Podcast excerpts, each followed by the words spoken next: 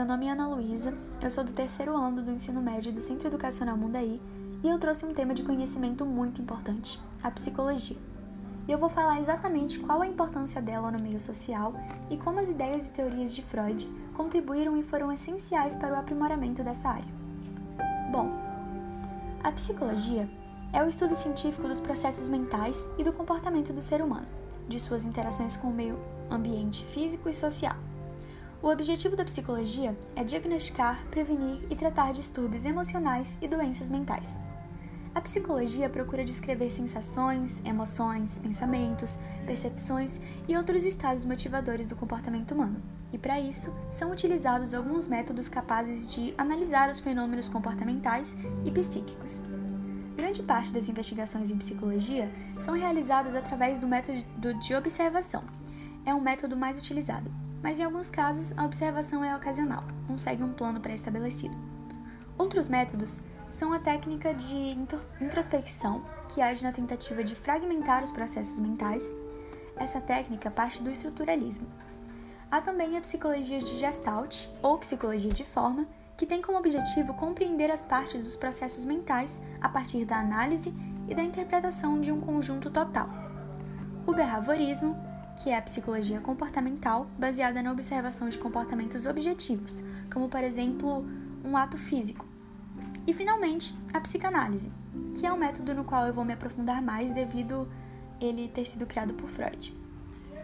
Bom, a teoria da psicanálise é também conhecida por teoria da alma, e de acordo com Freud, grande parte dos processos psíquicos da mente humana estão em estado de inconsciência, sendo estes dominados pelos desejos sexuais.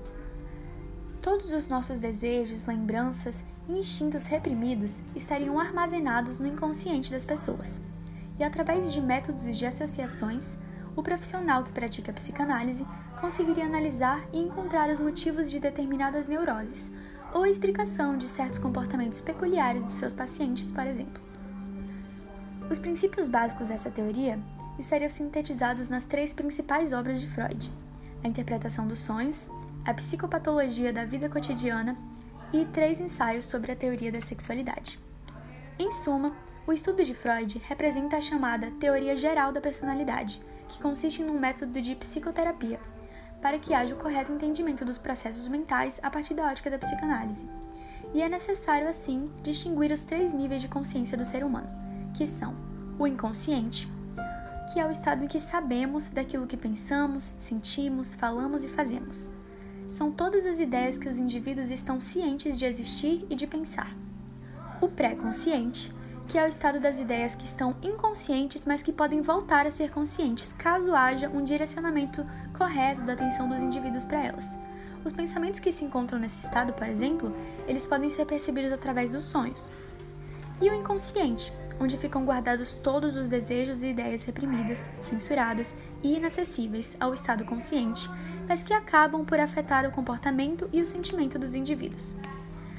Assim, a partir da observação, o psicanalista consegue identificar vestígios de traumas, desejos ou ideias que tenham sido reprimidas para o inconsciente do paciente e que, como consequência, provoquem distúrbios ou comportamentos e neuroses. A formação da inconsciência. Ainda de acordo com a teoria da psicanálise, o inconsciente humano é subdividido em três elementos que auxiliam no equilíbrio e na regulação do comportamento do indivíduo. São eles o id, que é onde se encontram os instintos, as pulsões relacionadas a prazer, como desejos inconscientemente carnais, materiais ou sexuais, por exemplo. O ego, que se caracteriza pela personalidade de cada indivíduo agindo como equilíbrio do id, que são os princípios dos prazeres inconscientes, e o superego, que são as regras morais que limitam a extravagância do id. O superego, ele serve como um monitor da mente humana, mantendo-a sempre alerta aos princípios da moral e evitando que ocorram desvios exagerados em direção ao id. A psicanálise consiste num método de estudo terapêutico específico, que se foca foca na interpretação dos processos da psique no nível do inconsciente humano, com intenção de tratar distúrbios mentais ou neuroses, por exemplo. Concluindo nossas ideias, a teoria de Freud foi muito importante para o aprimoramento da psicologia e da psicoterapia, as quais são áreas extremamente essenciais e de estudo importantíssimo. Primeiramente, porque qualquer outro profissional de qualquer outra área precisa estar bem com seu emocional para agir, pesquisar e realizar seus trabalhos. E além disso, a terapia é um dos meios mais eficientes para a reconciliação de grupos e para ajudar de maneira efetiva na vida das pessoas, ajudando os indivíduos a se sentirem bem e, com isso, a se relacionarem bem com o meio.